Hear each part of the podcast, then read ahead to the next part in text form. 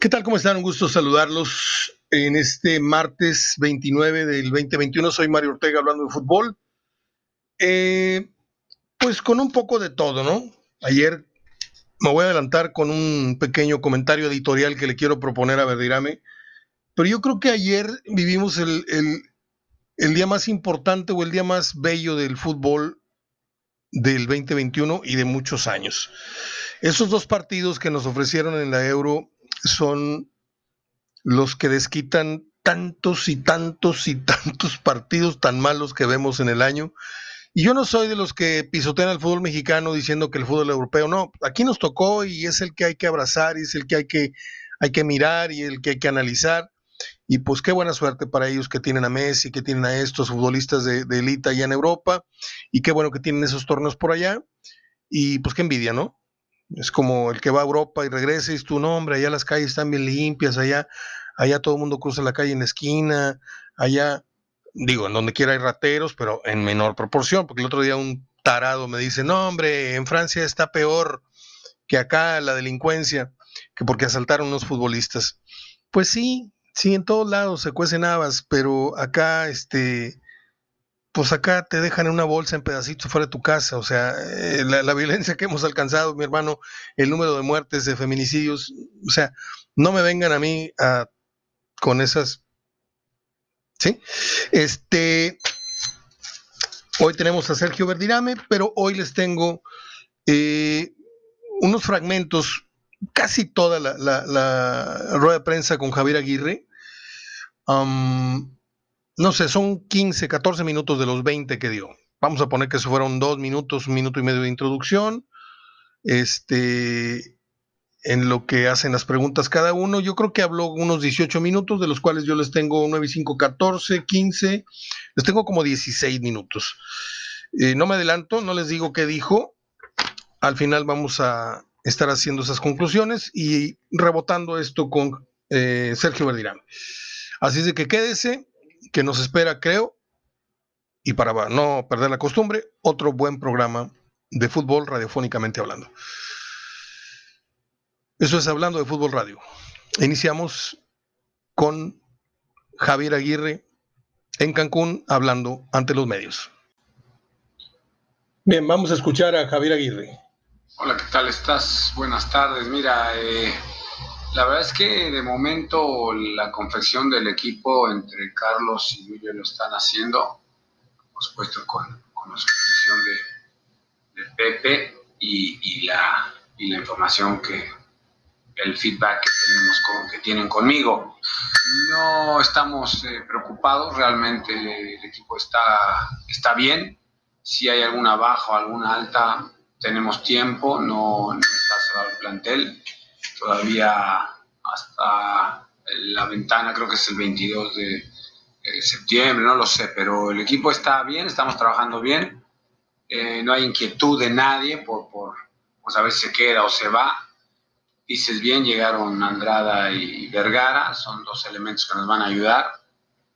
Eh, está también Héctor Moreno, que también ya está con nosotros, aunque no está físicamente, quiero decir, pero está contratado y poco a poco el equipo se van a ir reintegrando jugadores. Es el, el, precio que hay que pagar por tener jugadores de calidad, ¿no? El que tengamos hoy seis seleccionados mexicanos, habla bien del equipo, más dos que están este, fuera en Copa América, pues eso te dice a ti que la calidad del equipo es buena y, y, nada, no están con nosotros en la pretemporada, pero tampoco significa que estén de vacaciones o estén... Eh, eh, en, una incertidumbre contractual, ni mucho menos. Están trabajando, tenemos buen monitoreo de ellos. Eh, Héctor está saliendo ya prácticamente de su lesión, lo mismo que Vincent Janssen, que se tuvo que volver a, a Monterrey. En fin, estamos trabajando aquí bien y yo sé que donde están los demás lo están haciendo bien también. Bien, dice que pues los registros están abiertos, que están bien, que pueden llegar jugadores como pueden no llegar. Y el caso de Janssen, pues le siguen dando vueltas ahí al, asunto, al problema primordial, ¿no? Veamos cuál es la siguiente pregunta. Y también la convocatoria de Rogelio Funes Mori a la selección mexicana. Rogelio Funes Mori. trabajando en conjunto la directiva de Monterrey, cuerpo técnico, en buscar algún otro delantero o van a esperar a que regrese Funes Mori que ya sentado se recupere a tan solo pues, un mes de... ¿Busca Monterrey otro delantero? Hola Felipe, no, eh, esperaremos. Creemos que tenemos muchísima confianza en, en el plátano, muchísima. Puede jugar solo, puede jugar con otro detrás pues segundo delantero, él mismo. Yo, eh, esperaremos, yo creo que ese puesto está bien cubierto. Tenemos tres jugadores de mucha calidad, desafortunadamente o afortunadamente no están los tres ahora juntos. Eh, Rogelio está, como bien dices, eh, con esta nueva experiencia para él, experiencia de vida, experiencia deportiva.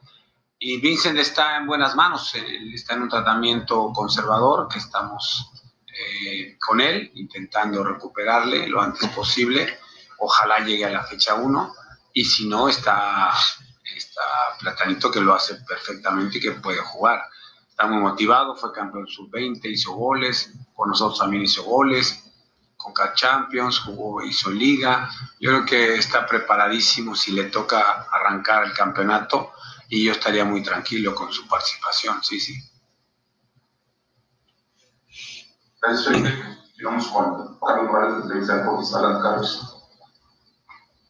Van con la siguiente pregunta. Buenas tardes, Javier. Eh, saludo a Carlos Morales de Televisión Monterrey. Con lo que se está conformando de, de estos rayados, ya teniendo esta pretemporada, vienen duelos amistosos, lo que está... Se nota un Javier Aguirre muy cansado. Yo lo noto muy demacrado.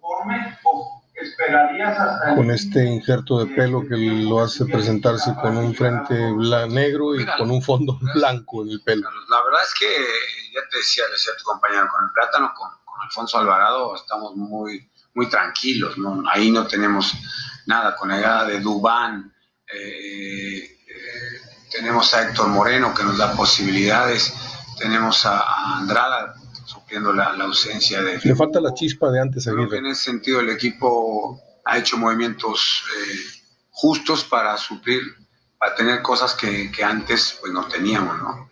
Eh, o bien eran distintos. Entonces yo estoy tranquilo, eh, el equipo está bien, no necesitamos nada más. Si viene algo, bueno, pues ya será bienvenido y será muy analizado, ¿no? No, no traeremos por traer, evidentemente, no queremos número, tenemos al equipo sub-20 campeón de México, hay muy buenos jugadores ahí, tenemos seis o siete jugadores que vuelven de, préstamos en equipos de liga de expansión, los estamos evaluando, tenemos un equipo de expansión que nos permitirá eh, subir y bajar jugadores, tenerlos en activo entre semanas, que jueguen 90 minutos. El panorama es halagüeño a todas luces, estoy muy, muy contento con cómo se está conformando la estructura deportiva de Monterrey, el primer equipo, el equipo de expansión, la sub-20. Realmente creo que están haciendo bien las cosas, bien planificadas, bien pensadas para tener un, torneo acorde al tamaño del equipo. ¿no? Tenemos que, pensar en, este año en, que no se nos escape, si tenemos que pelear hasta el final, las dos competencias que tenemos, queremos ganar ambas. Gracias, Carlos. Continuamos con de Fox Bien, hasta aquí los primeros minutos de una comparecencia de algo así como 18-20 que acaba de tener Javier Aguirre hace rato allá en la pretemporada del Rayados en Cancún. Mm, puede ser un juicio muy somero el, el, que hago, pero yo veo, como les decía hace un momento, a un Javier Aguirre muy diferente al Aguirre que esperábamos en esta plaza. O sea, el Aguirre dicharachero, el Aguirre con la chispa, el, Aguirre con la palabrota y el Aguirre con la, chispa en la mirada. O sea, yo no sé si, si las charlas de fútbol, este, que suelen ser hasta muy altas horas de la noche, este, eh, lo tengan así. Yo, yo, lo veo cansado, lo veo demacrado. Eh, él no está haciendo el ejercicio que está haciendo el equipo, no, no es por ahí el cansancio, pero eh, sigamos escuchando, a ver, a ver qué, opinan ustedes. Yo, sí, yo sigo pensando que este tiene que ser un torneo muy diferente en, todo sentido. Eh, en el pasado no me equivoqué, en este no voy a juzgarlo igual a priori, es decir, Vamos a esperar a que se den los primeros eh, partidos e incluso todavía luego de los primeros partidos habrá que esperar a que se incorporen ya los caballones para empezar a hacer un juicio. Yo creo que Monterrey este, dice que le tiene mucha confianza al plátano y a este y al otro. A, los chamacos, eh, ojalá y así sea, ojalá y aquí mm, vaya maduren más rápido que en otros lugares en los que pues de, pronto salen chamacos muy jóvenes y aquí estamos esperándolos y esperándolos y de repente dan un buen partido y no vuelven a aparecer.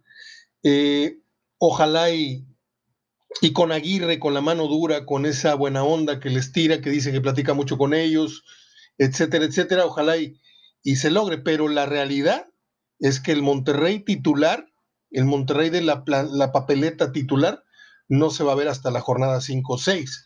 Y eso si Jansen se recupera, y eso si el otro no llega lesionado a la Copa no sé qué. o sea, va a ser un torneo complicado, tanto para Tigres como para Monterrey que tienen seleccionados. Vamos a seguir escuchando a Javier Aguirre, si les parece. Dice, él dice que es institucional eh, con respecto a los refuerzos, etcétera, que le hacen una pregunta interesante que ya eh, partiendo a partir de, perdón, a partir ya de este torneo, es ya el equipo que él pidió y de ahí, pues ya eh, su responsabilidad se acrecenta. Desde luego que eh, yo soy un técnico, siempre me he considerado institucional. Eh, no soy ese tipo de entrenadores que piden jugadores, eh, tiene que ser este, ese por fuerza, y, luego el entrenador se va y, le deja esos seis o siete o doce refuerzos que le pides al club, que le pediste al club, y, lo dejas a, la deriva, ¿no? Al club, con jugadores que a lo mejor no tienen proyección en un futuro. Vamos de la mano con las ideas que tiene el club, con el presupuesto que maneja el club. Evidentemente, Héctor Moreno había trabajado conmigo, había que suplir a Nico Sánchez con un jugador de jerarquía, de, ese nivel.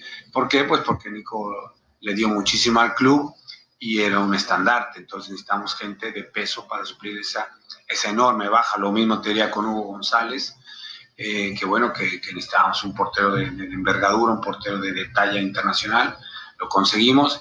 Y luego, claro, con la baja de, de, Avilés Hurtado necesitábamos algo parecido, algo eléctrico, algo por fuera. Y, ahí estamos, ¿no? Realmente, ya te digo, hemos hecho contrataciones muy, ah, muy estudiadas, no estamos tirando por tirar el dinero ni, ni, ni tirando a ver qué sale, ¿no? Estamos bien, lo pensamos bien, lo analizamos bien, vemos si, si entra dentro del presupuesto y, y, afortunadamente, bueno, pues creo que el equipo de momento sí está, está muy balanceado, está muy equilibrado. Dices bien, el año pasado llegué y el equipo estaba conformado, solo vino Mora, eh, Adrián, y nos, nos aportó, terminó jugando los últimos partidos.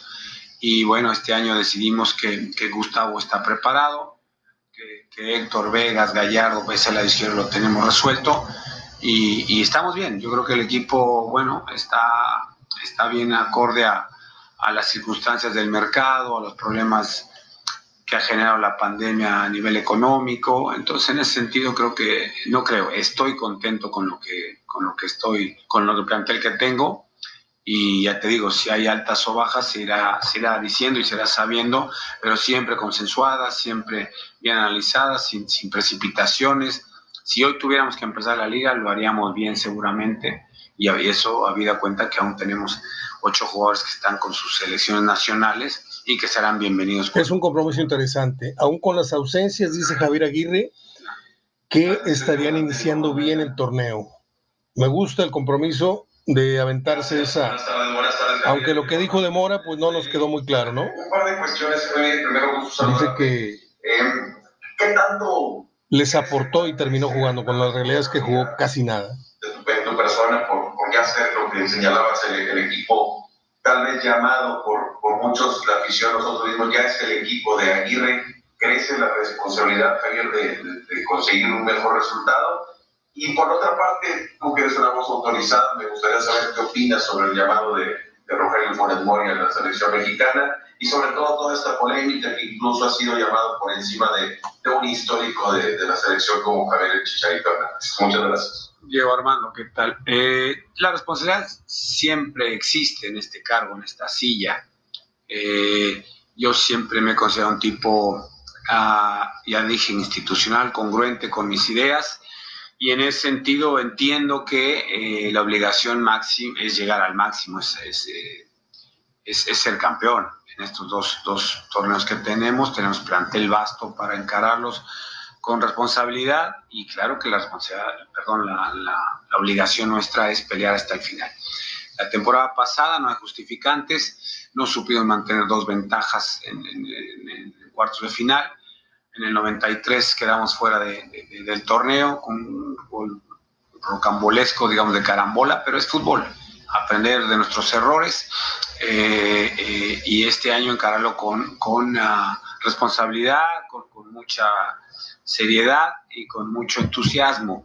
Yo lo tengo desde luego y trato de contagiarlo en cada entrenamiento y, y así seré hasta el final de, de, del torneo, del principio hasta el final. Hay que exigirle a los jugadores porque tienen capacidad, porque tienen calidad y porque son muy buenos, la verdad. Entonces, eh, a nivel profesional estamos preparados.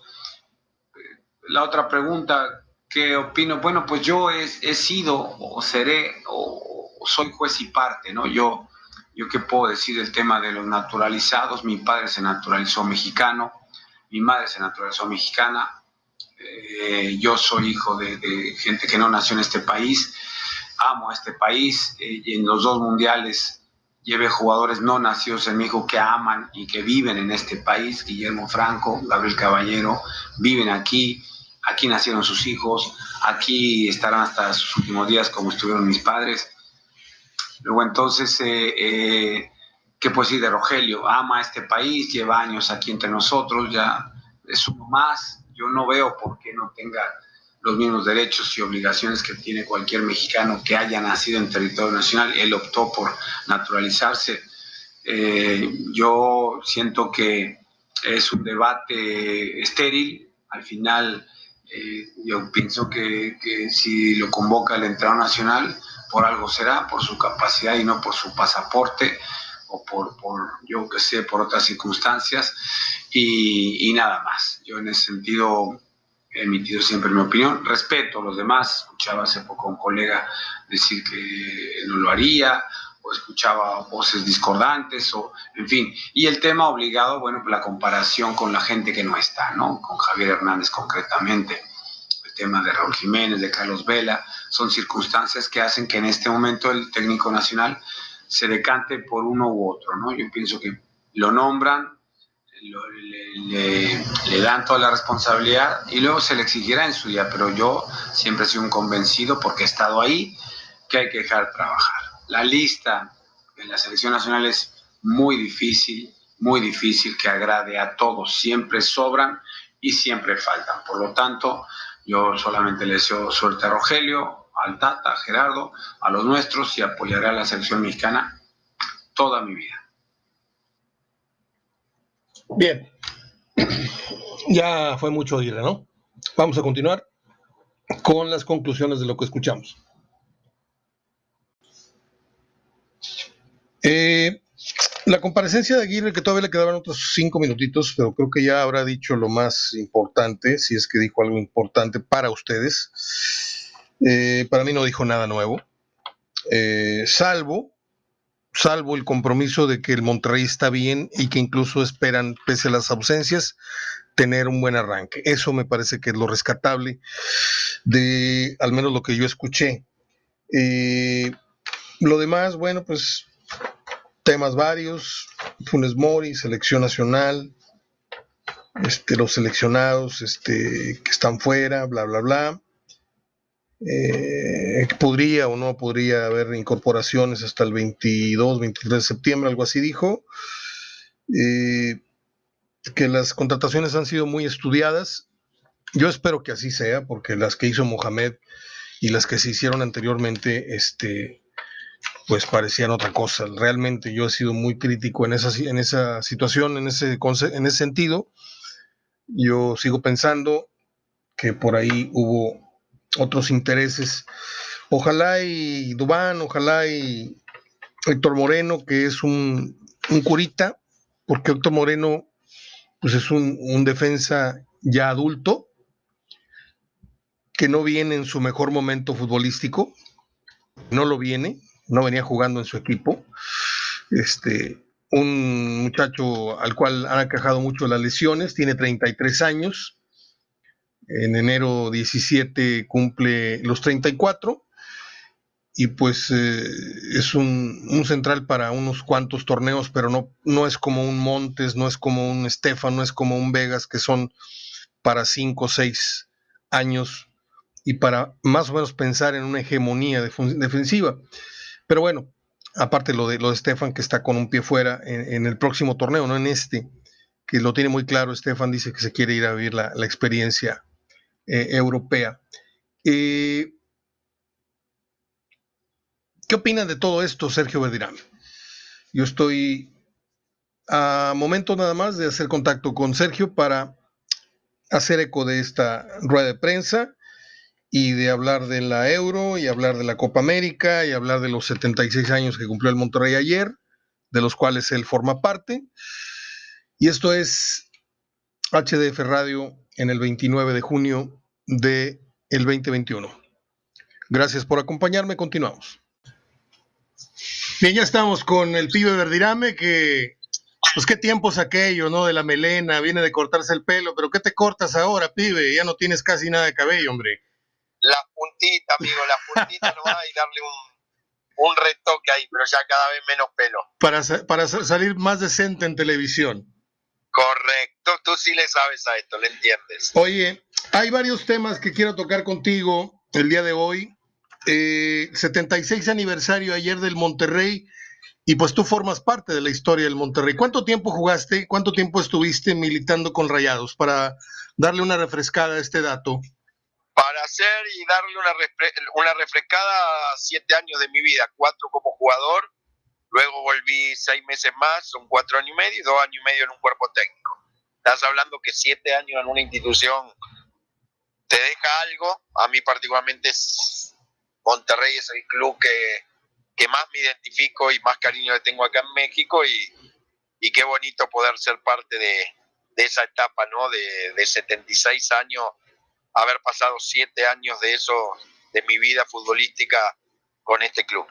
Fíjate, yo no, no, no, no te voy a echar flores, este, en mi once ideal, tú estás en la banca del extremo izquierdo, o sea, yo pongo a Corvo, por muchas razones, mundialista, etcétera, etcétera, pero eh, atrasito eh, en la punta izquierda yo como suplente o como el, alternativo, yo pondría a Sergio Verdirame como la, mejor segunda zurda que ha habido en, Monterrey. Te agradezco. este, ¿Cuántos jugadores eh, consideras tú que merecen el recuerdo en estos 76 años?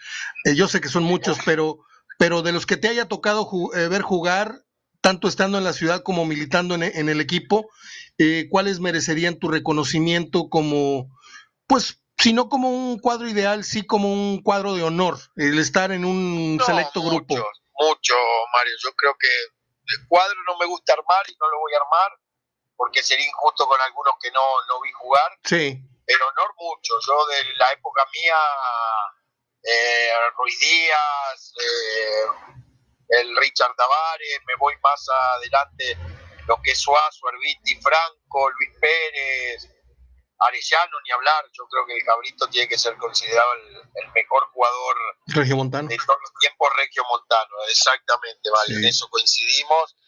Y después mucho, como la época que yo no vi, la de Corvo, la de jugadores extraordinarios. Milton, Nilo, Bertocci. que a mí no, no me tocó, pero que son grandes grandes jugadores.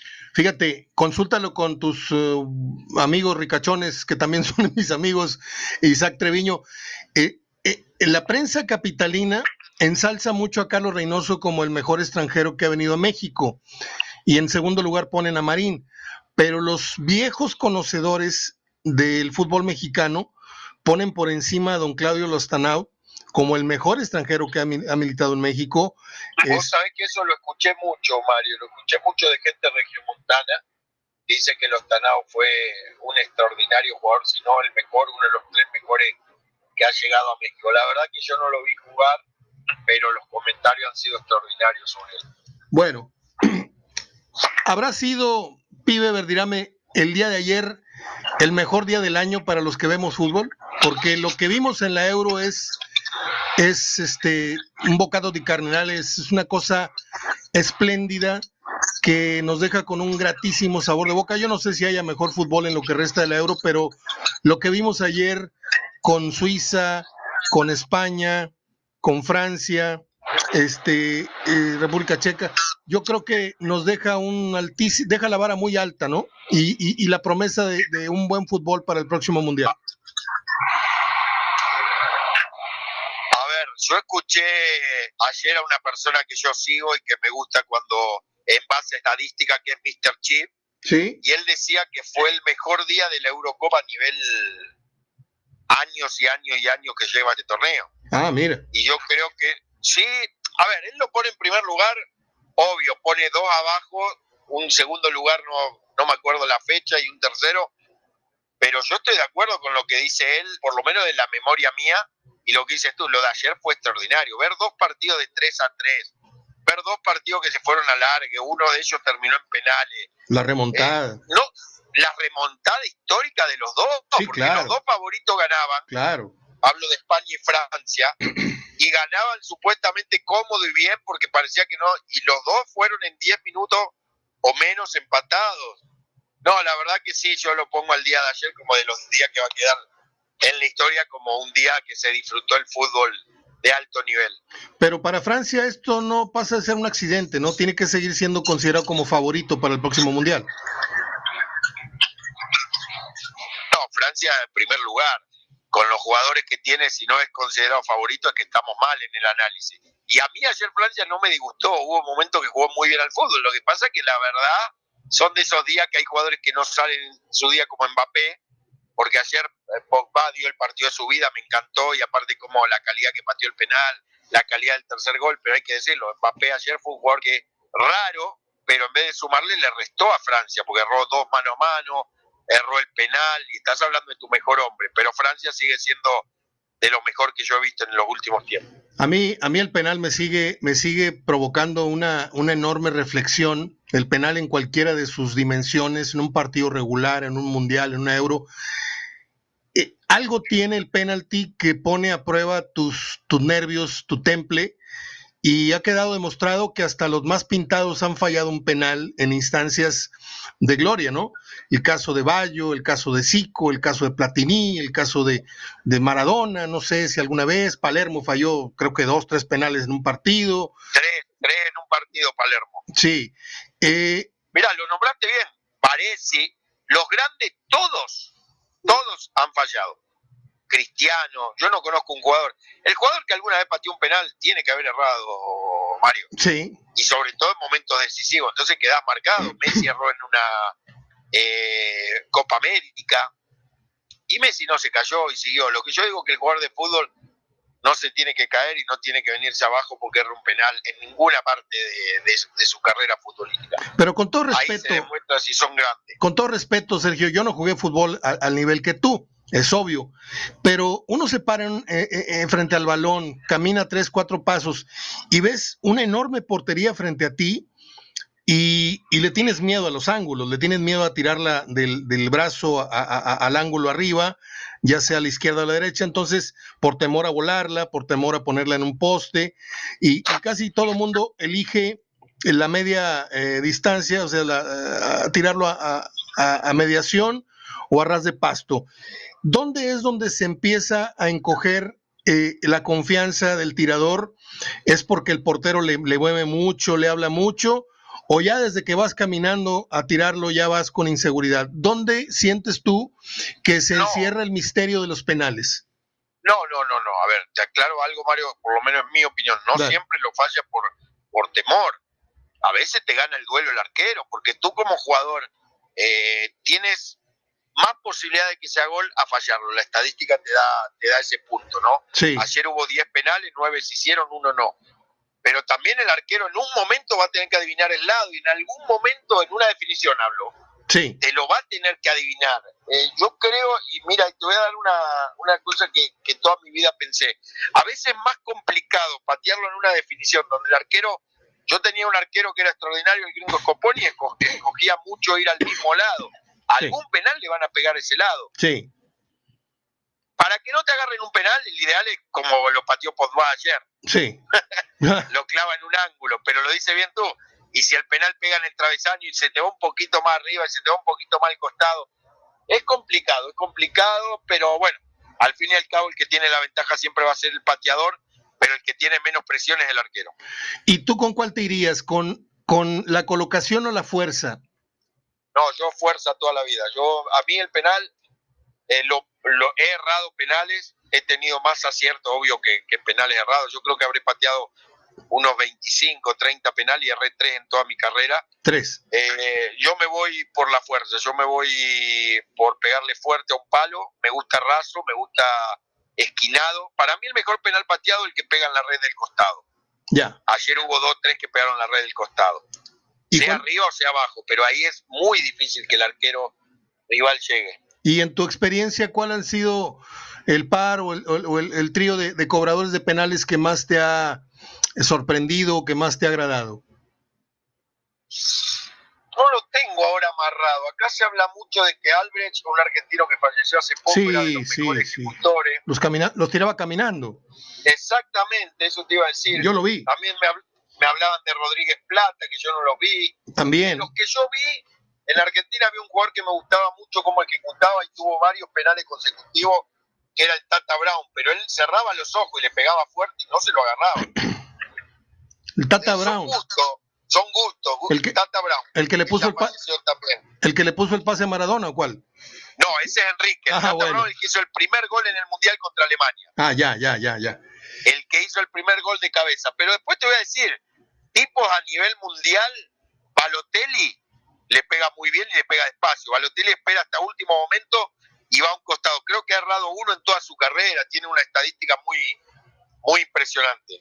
Y, mm, te digo, yo tengo años eh, tratando de, encontrar el secreto de, de, dónde está el, la intimidación en un penal, porque yo veo a un tipo como Raúl Jiménez que con una sola pausa o con un solo movimiento de cadera, este, suele meter de 10 penales, mete 9. Yo creo de que... los mejores mexicanos, totalmente de acuerdo. Se me fue Raúl Jiménez. Sí. Y, y el Bolis González, que también jugó en Monterrey, tenía una forma muy chistosa de cobrar, porque le pegaba raspado al balón, hacía como que iba a la derecha y, el balón raspaba iba a la izquierda. Eh, sí, es correcto lo que decís. ¿No? Es correcto lo que decís. Sí. Eh, pues ahí queda, ¿no? Ahí queda este histórico día de, de emoción y la promesa, te digo, de que estos equipos, por ejemplo, hoy es un día también importante para el fútbol porque se empieza a caer el mito aquel de, de de, Alemania. Que, de que los alemanes este, siempre ganan y, y, pues hoy Inglaterra los puso en su lugar. E Inglaterra creo que está pisando muy fuerte para llegar a la final en casa. No sé cuál sea tu, tu opinión, Sergio. Estamos tratando de reconectar la llamada. No sé si va en tránsito Sergio, no sé si me está escuchando, no te estoy escuchando yo absolutamente nada. Vamos a esperar. Dice aquí la llamada que está reconectando. Voy a, a cortar y a reanudar. No pasa nada. No pasa nada. Ahí está.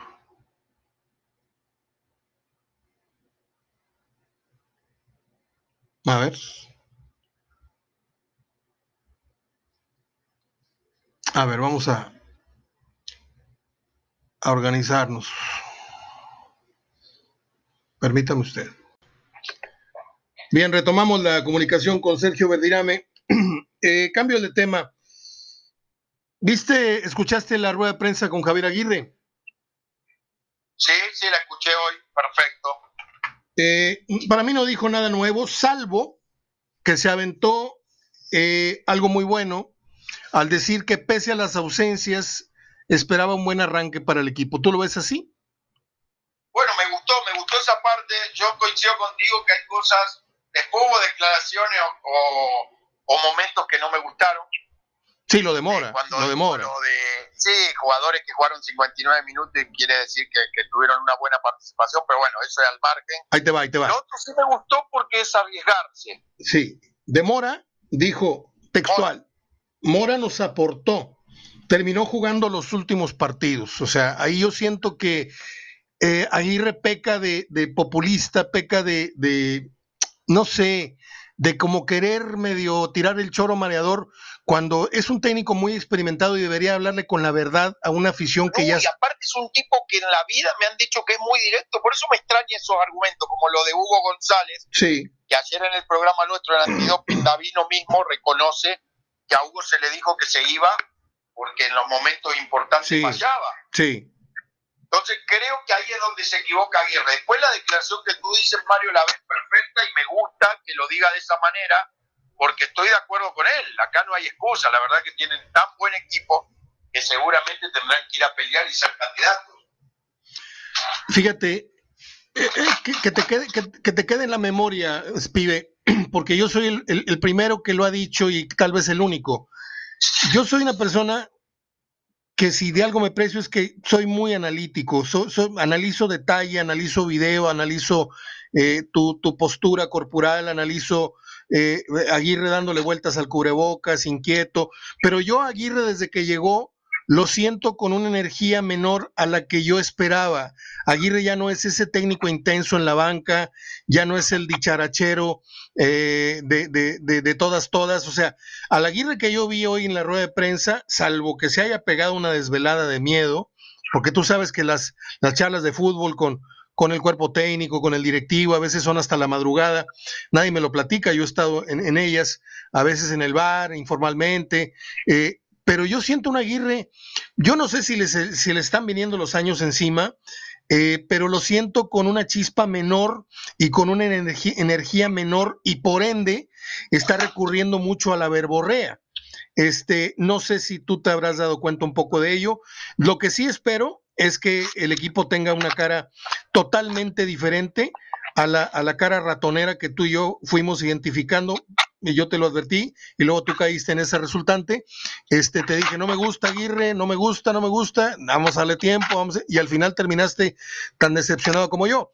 Pero ya con este nuevo plantel, yo creo que Aguirre está comprometidísimo, a mínimo, mínimo, pisar la final. Totalmente, Mario. Eh, lo de, a ver, prestarle atención a eso, quizás no soy tan observador, tú eres más observador, no te voy a mentir, no me di cuenta. Lo que sí me di cuenta es que está declarando diferente diferente a como declaraba antes Javier Aguirre, lo veo incómodo en algunas situaciones. La de hoy, te repito, no me gustó porque es un tipo que te quiere hacer ver una cosa que no existió, porque si me va a decir que un jugador que jugó 59 minutos te aportó, algo está mal. Y él tiene que darse cuenta. Pero sí, hoy te digo, eh, sí puede ser que se note en algunos aspectos cansado, Ojalá no pierda eso porque era su fuerte, el estar en la banca continuamente gritando y continuamente apoyando al equipo era, era de las cosas que la, la ¿cómo se dice la palabra esta cuando es? Tu sello. la energía que vivía el partido. Era un tipo muy enérgico y que vivía el partido desde un punto de vista muy fuerte y hoy creo que está un poco cambiado, sí. Guarda, guárdame esta, ¿eh? Guárdame esta para la jornada 8. Cuando te des cuenta que Aguirre no retomó la energía o sí la tomó, dime, Mario ya está de vuelta, pero... No, no, ojalá que la retome porque es su fuerte, pero sí. A ver, no le había prestado atención a eso, pero sí te la compro porque sí lo noto eh, raro a la hora de declarar. Una vez en el clásico también dijo que Hugo había dado un muy buen partido. Sí. Y ese no es el Vasco, no es el, el Vasco que va enérgico y diga, hizo una sola contratación el equipo que fue Mora y no rindió. No, el querer, el querer hacer ver algo a la gente que no existió, eso a mí no me gusta. Estamos de acuerdo. Y aparte, aparte Aguirre tiene que retomar ese, ese perfil del que hablamos que no, no lo vemos hoy. Eh, porque eso fue lo que lo vendió tantos años. ¿Sí? Claro. Vendió la, la garra. Lo mejor que tenía era esa intensidad, esa intensidad a la hora de los partidos, a la hora de las declaraciones, y que a muchos les gustaba. De acuerdo. Cambio de tema para terminar. Eh, es con el piojo y con Tubán y ya estamos otra vez de vuelta. Yo siento que Tigres, este, lo decían muy bien hace rato en radio, eh, con estas dos incorporaciones, Tigres se siente ya otra vez hecho, como si con estos dos o si con la mano de Miguel, todos los que han venido a la baja en el último año, año y medio, volvieran a retomar su nivel, o tú sientes que Miguel va a pagar el piso que pagó Aguirre al llegar a un equipo de nombres, pero que ya no están jugando a lo que antiguamente. O sea, eh, ¿cómo ves tú esta, esta situación de Miguel, eh, el Piojo Aguirre, del Piojo, Piojo, ah, el Piojo Herrera, perdón, este, aunque se apellida Aguirre también. ¿Cómo ves tú el futuro de, Tigres? ¿Crees que le faltan incorporaciones? ¿O crees que, como repito, vaya a pagar un piso Miguel Herrera por no haber exigido más contrataciones cuando él parecía conforme con la plantilla, solamente con su inclusión como técnico y con la llegada de Dubán? Mira, yo lo que creo que él algo vio en la pretemporada, porque cambió mucho lo que cuando llegó, ¿te acordás que cuando llegó decía, hablaba de tres, cuatro refuerzos, hoy se está hablando nada más de dos. Sí. Si es que llega Vigón. Yo creo que le tiene que ir o le puede ir bien. Tengo mis argumentos, Miguel. Tiene la personalidad y tiene los logros en el fútbol como para exigir si él ve en la pretemporada jugadores que no le van a aportar. Eh, creo que algo vio en Leo o lo que decíamos hoy en radio, que no haya encontrado o acomodo, pero no creo, Miguel es de esos tipos que, no, no, no se va a perjudicar solo y que si hubiera visto que yo creo, y soy de la opinión, Mario, y te lo he dicho varias veces que hemos hablado contigo, que del medio para adelante ya Tigre está, está hecho. hecho. Y atrás puede faltarle algo por las laterales. No veo que el equipo esté débil, a pesar de que son prácticamente los mismos jugadores, y va a depender mucho de cómo venga el francés. Si el francés viene bien, me parece que va a ser una contratación que le va a aportar muchísimo. Ve preparándome el pronóstico, pibe, para la semana previa al inicio del torneo, porque te voy a pedir que me digas el estimado de puntos que tú, como gente de fútbol, como habiendo, siendo, habiendo sido parte de un cuerpo técnico, yo no sé si ustedes se juntaban en una madrugada ahí con, un, con una bebida ahí en el cuarto o en la barra y decían, este lo ganamos, este lo perdemos, este Eso, Mario, lo hace el 90% de los cuerpos técnicos. Totalmente. Si eres un buen cuerpo técnico, tienes que hacer lo que vos decís, el estimado. Que ahí es donde la gente se equivoca y dice, ¿cómo va a poner que pierdes? A ver, a ver, es un estimado. Así es. hemos puesto partidos perdidos, no te miento, América en el Estado este que después va y lo ganás. Sí. Esto es un estimado, esto es, si no sería fácil, 3 por 17 y listo. Claro. Saco todos los puntos. 51. 51 puntos, vámonos. Campeón del fútbol mexicano, no, así no se hace el análisis. Yo siempre he jugado a eso, ¿eh? Siempre he dicho, a ver, Monterrey y Tigres son superiores al 75-80% de los jugadores de, de, los equipos de la tabla. Y el riesgo, es, el riesgo está en cuatro, a lo mejor cinco partidos, ¿sí? que son los de los del empate y los de derrota eh, eh, en casa o de, o de visita. Este mismo análisis lo hacen los cuerpos técnicos, según me confirmas. Así es, así es, Mario. Igual el análisis de los goles.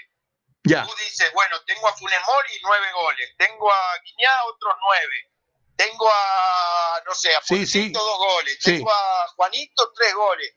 Y después te salen bien y te salen mal. Algunos los acierta y otros le erras, pero, pero es por un porcentaje, por un tiene, tiene un porqué hacerse todo esto. Ya. Bueno, pues eh, eh, ve, vamos a dejar que pasen los días, la pretemporada, los partidos de preparación, aunque va a ser muy eh, confuso el, arranque de los, de los dos equipos, puesto que no vamos a ver al plantel estelar en las primeras jornadas, pero sí debemos, tú y yo al menos, plantearnos unos números como exigencia mínima Sí, a mí me encantaría que Tigres y Monterrey rayaran los 40 puntos, porque están para eso. Ya Cruz Azul lo hizo con creo que menos plantilla, pero eh, yo veo a un Tigres y a un Monterrey con 34, 36 puntos, así adelantándome tantito a lo que te pudiera decir en unas dos semanas más. Pero sí, me gusta el ejercicio también de incluir cuántos goles y cuántos también vas a permitirte aceptar. No, el ejercicio es buenísimo y te digo una cosa, yo también los veo a los dos equipos arriba de los 30 puntos. No, es un torneo donde creo que la mayoría de los equipos no se reforzaron y, Monterrey por lo menos se reforzó muy bien. Y Tigre uno solo, pero ese le tiene que dar un cambio más el cambio de Miguel Herrera y Tigre hay que decirlo, no se fue prácticamente nadie, de los titulares nadie, entonces me, parece que es un torneo para que los dos hagan más de 30 puntos. Muy bien, Fiera. Dile a la gente qué estás viendo últimamente en las noches en Netflix para que nos recomiendes una, una de vaqueros. Con la, con la Eurocopa y todo, ando apagado. Ya que vuelva, porque como veo mucho fútbol y estoy viendo resúmenes y todo, me apagué un poco, no te voy a mentir, amigo. Fíjate que hay una serie de Alan Arkin y de Michael Douglas que tuvo dos temporadas y ahorita está empezando la tercera, que se llama El Método Kominsky. Ah, la quiero ver. No, no, no, no, es una cosa deliciosa, pero deliciosa, de lo la más. tengo, Mario, te voy a ser bien honesto, la tengo en favorito. Bueno, bueno. Ya la puse en favorito y la quiero ver. Es, es de lo más fino que habrás visto. Digo, no, no tiene pastelazo, no tiene escenas fuertes, no tiene persecución. Es una, es una relación de amistad es un tipo que da clases de actuación ya en el retiro, frustrado, un representante ya mayor, mayor de edad, eh, una relación de amistad muy fuerte, en donde los amigos, como son los amigos, este, se dicen las cosas como son. Tiene tintes de comedia, tintes a veces muy breves de, de drama. Y a mí, a mí me parece, de, desde que estoy en Netflix, me parece una de mis cinco series favoritas y de su género, la mejor. Así de que te la recomiendo. Empezar a ver. Es más, en estos días la empiezo a ver. Digo, me ha, me ha atrapado mucho la Eurocopa y la, la, la Copa América, entonces como que estoy viendo resúmenes y no todos los partidos los puedo ver por mi horario de trabajo, pero... Oye, la, la Copa América, no hablamos nada de Copa América, ¿cómo ves? Eh, ¿Está pintada la, la final Argentina-Brasil o, o, ves algún accidente por ahí? No, no, puede haber accidentes, pero sí creo que hoy son los dos grandes favoritos. ¿Accidente? ¿A qué me refiero a accidentes? Que también tenemos a Colombia, tenemos a Uruguay. ¿Qué y accidentes a 90 minutos siempre suceden y ahora empieza la fase de que a 90 minutos. Por ejemplo, a Argentina le tocó eh, un rival duro, Ecuador, con un técnico que conoce muy bien a los argentinos, que es Alfaro, técnico de Ecuador. No va a estar fácil, no va a estar fácil. Creo que son los dos grandes candidatos, sí, pero puede pasar cualquier cosa. Ya vimos en la Eurocopa los equipos que han quedado fuera. Bueno, Fiera, este, ¿y, y qué le pasó a Brasil con, con Ecuador? No, jugó con todos los suplentes. Ah, bueno, yo ese no lo ese vi. Ese también fue no un tema eh, que se habló mucho, pero jugó con puro suplente, entonces no, no le alcanzó. Muy bien. ¿Tú esperas que algún día, este, bueno, después hablamos de ese tema del regreso de México al fútbol sudamericano, porque creo que Perfecto. nos está haciendo mucha, mucha, mucha falta. Fiera, te veo a la noche. Peínate bien. Abrazo, Mario. Peínate bien. Gracias. Abrazo, abrazo, pibe. Sergio Verdirame en Hablando de Fútbol. Terminamos con las efemérides del el día, ya para darle el cerrojazo al programa. Un 29 de junio nació María Conchita Alonso en 1957, está cumpliendo 64 años, en Venezuela nació. Yo tengo una experiencia eh, de trabajo con ella, le tomé unas fotos en un recital que dio en el Teatro Luis Elizondo. Era una bomba, era una, una mujer sensualicísima, estaba buena, estaba muy bien la mujer. Este, y era cuando traía pues los éxitos en el radio, estaba fuertísima ella con Acaríciame, con aquella de la noche de copas, una noche loca, y salió con un vestido muy, muy mínimo y moviendo ahí los pechos y todo. Ahí le tomamos como unas 100 fotos y, y pues un trabajo que nos, nos pagaron muy bien. Eh, un día como hoy nació el vocalista Colin Hay, el vocalista de Men at Work, que un día agarró la parranda aquí en Monterrey. Vino a cantar Men at Work, él vino solo, más bien, a cantar al Bad Crew. Lo fueron a ver como dos mil personas apenas. Y saliendo, pues, este, nos pidió que le diéramos una vueltecita por el barrio antiguo. Un día como hoy falleció pues siempre va a existir la polémica entre Tintan, Cantinflas, aunque pues Tintan no fue tan internacional como Cantinflas, pero hay quien dice que fue mejor, que tenía más habilidades, cantaba, bailaba y aparte tenía un humor, pues no comparable, pero sí le daba, le daba la pelea a lo que Cantinflas hacía.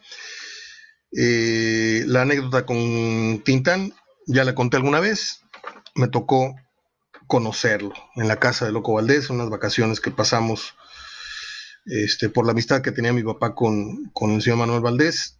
pasamos una semana en casa, hospedados en casa de Loco Valdés.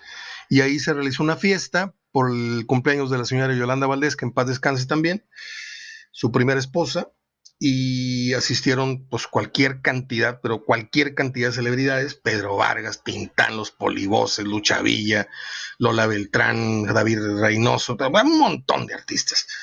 Y ahí estaba Tintán, yo tenía 10 años de edad. Y un día como hoy, Peter Frampton se accidentó en las Bahamas, un accidente automovilístico, lo que le causó hospitalización con costillas y un brazo roto.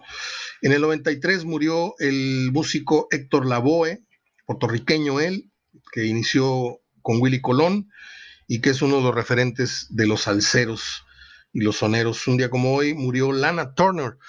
Muy pocos saben que Lana Turner fue la bomba eh, sensual del cine hollywoodense en los 40 y todo el mundo tiene a Marilyn Monroe como el gran icono de la sensualidad, pero esta mujer, si usted no la conoce, métase Google y vea las fotos eh, Marilyn estaba medio, medio lonjita, estaba medio gordibuena a veces, ¿no? No, esta mujer estaba guapísima y tenía una figura escultural. Lana Turner, búsquela así, se escribe L-A-N-A, Turner. Eh, hizo películas como la primera versión del cartero mm, siempre llama dos veces, que es fuertísima la, película, sobre todo la de Jack Nicholson. Eh, los, tres mosqueteros, Mm, ¿Cuál otra hizo? Bueno, ahí la voy a dejar. Eh, un día como hoy murió Catherine Hepburn, que ganó dos Óscares.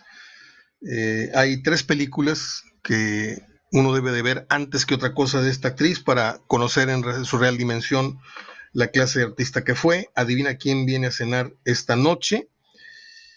Eh, está divertidísima. Es una pareja de raza blanca, que tiene una hija muy guapa y que la hija les lleva a presentar en una cena familiar, les lleva a presentar al novio. Y el novio, nada menos que era de color, Cindy Pontier. Divertidísima esa, esa película. Adivina quién viene a cenar esta noche. También hizo La costilla de Adán y La reina de África. Y con eso termino mis consentidas efemérides y este programa que espero haya resultado interesante. Tuvimos el audio de Javier Aguirre y tuvimos esta charla, creo que no breve, con el pibe Verdirame. Abrazo de gol. Cuídese mucho y me da mucho gusto ver a tanta gente subiendo sus fotos eh, en la vacuna. A mí todavía no me avisan cuando me toca mi segunda dosis. Los de 50-59 en Monterrey, ahí me avisan por favor, porque a mí no me ha llegado ninguna notificación me da un pánico tremendo irme a vacunar porque con la primera me fue como en feria, me, sentí terriblemente mal. De las pocas veces que yo recuerdo que me he sentido tan mal en mi vida, fueron esos cuatro días. No sabía si era la vacuna, si era embarazo, si era qué, o sea, no sabía, tenía vómitos, tenía mareos, náuseas, debilidad, en fin. Ojalá y no se repita esta, esta sensación. Abrazo, hasta mañana, cuídese.